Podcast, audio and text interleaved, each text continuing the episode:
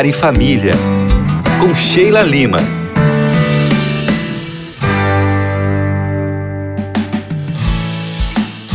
Gente bonita! Olha a Sheilinha chegando aí na sua casa, no seu trabalho, onde você está para mais um Lar e Família. Último dia dessa série fantástica, retirando o band-aid, curando a separação com o tema de hoje, sabe qual é? A separação invisível. Eu não poderia terminar essa série sem falar dos milhares de casais que estão sofrendo uma separação invisível. É, gente.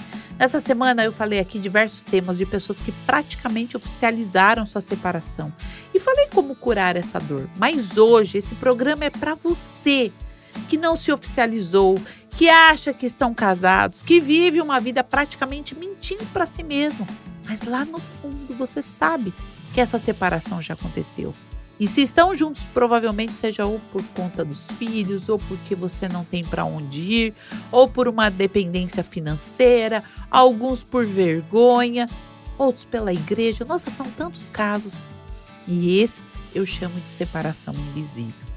Essa separação invisível, ela chega no lar de muitos casais quando o amor se esfria, a paixão já foi embora, os problemas chegam, o egoísmo começa a tomar conta e a realidade de uma vida de desafios, ela chega com tudo.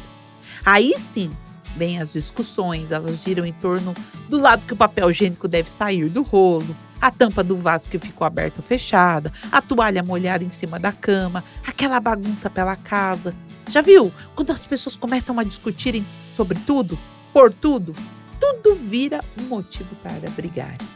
E nesse contexto, um olhar, por exemplo, pode ferir, uma palavra pode terminar uma história de amor que um dia iniciou. E o lar, ele vai se transformando muitas vezes num campo de batalhas e os apaixonados se tornam inimigos.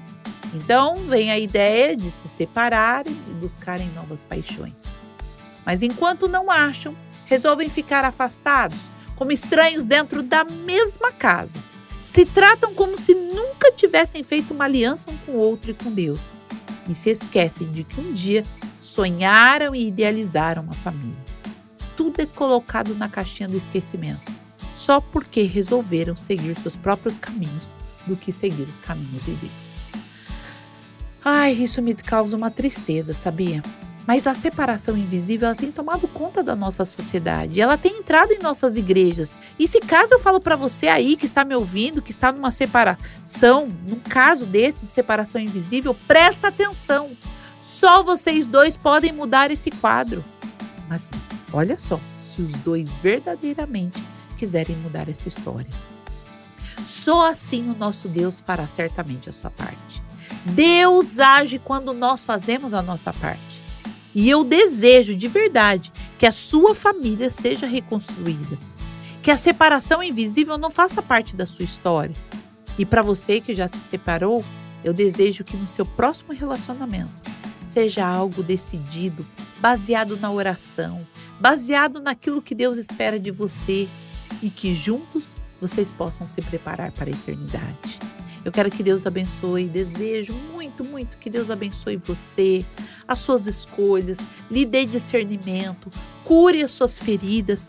E terminando essa série aqui falando sobre os desafios, né, falando sobre curando a separação, que você possa se entregar aos braços do Senhor Jesus e pedir para que ele cure a sua alma, cure a ferida da separação que pode estar aí. Obrigado pela sua companhia, mais uma semana e mais uma série.